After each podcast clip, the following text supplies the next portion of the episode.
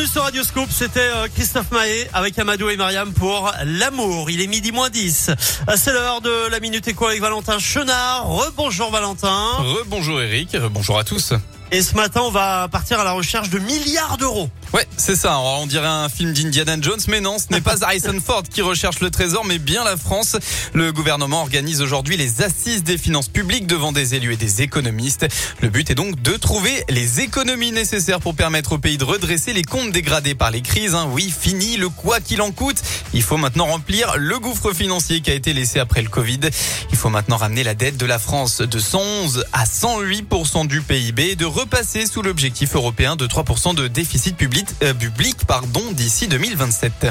Alors du coup, qu'est-ce qui pourrait être mis en place pour retrouver des, des pépettes, des sous-sous hein Eh bien, dans un premier temps, le gouvernement souhaite impôts, réduire. Eh oui, attendons, attendons. Le gouvernement souhaite réduire la dépense publique. Tout d'abord, alors pour ça, il y aura la fin du bouclier énergétique, les gains des réformes comme celle des retraites ou de l'assurance chômage, le plein emploi, le plein emploi évidemment, ou encore une croissance de l'économie que l'État anticipe plus dynamique après le coup de frein en 2023. Il y a aussi une réduction du soutien public pour le secteur immobilier qui compte environ 2 milliards d'euros et qui est jugé inefficace. L'exécu- L'exécutif entend également supprimer les avantages fiscaux sur les énergies fossiles.